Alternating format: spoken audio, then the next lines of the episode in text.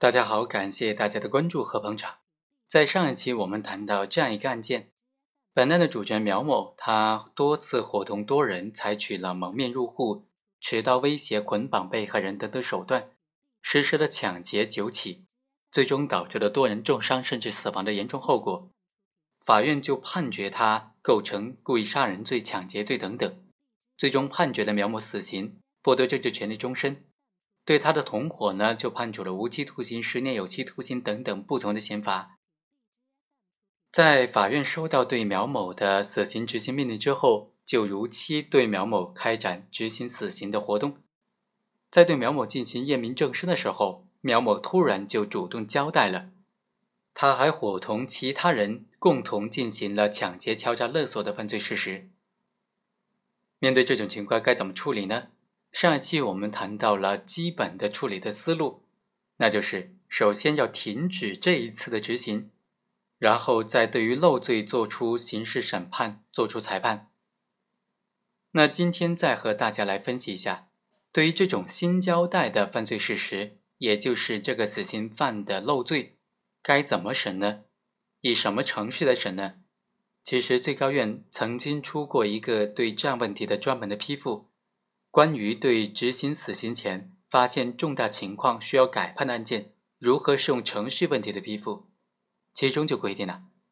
对于核准死刑的判决裁定生效之后，执行死刑之前，发现有刑事诉讼法规定的情形需要改判的，就应当由有死刑核准权的人民法院适用审判监督程序改判，或者指令下级人民法院再审。当然，这个批复他强调了两点。第一是核准死刑的判决裁定已经生效了，第二是存在刑事诉讼法规定的情形需要改判的案件。这里判决裁定已经生效呢，是指已经将核准死刑的判决裁定送达的被告人，这个裁定已经视为生效了。理由主要是说，虽然法院已经做出了核准死刑的判决裁定，但对于被告人来说，没有收到核准死刑的判决裁定。就不能够视为这个二审或者这个死刑复核程序已经终止了，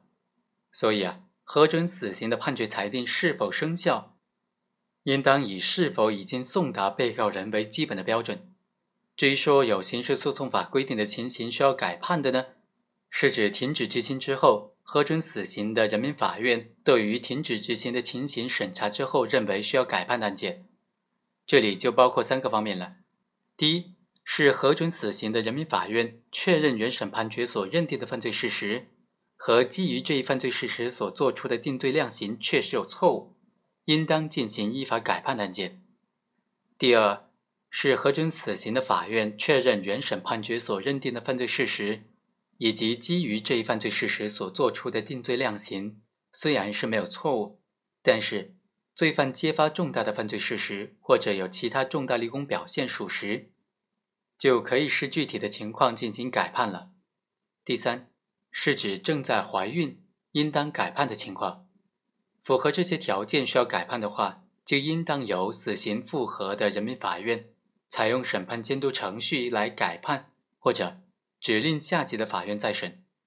在这个案件当中啊，苗某在核准死刑的判决送达之后，如实的供述了司法机关还没有掌握的其他的犯罪事实。并且揭发了同伙人参与抢劫的犯罪事实，他的供述和揭发行为虽然是在核准死刑的判决裁定生效之后，但是根据最高院关于处理自首和立功具体应用法律若干问题的解释当中的规定呢，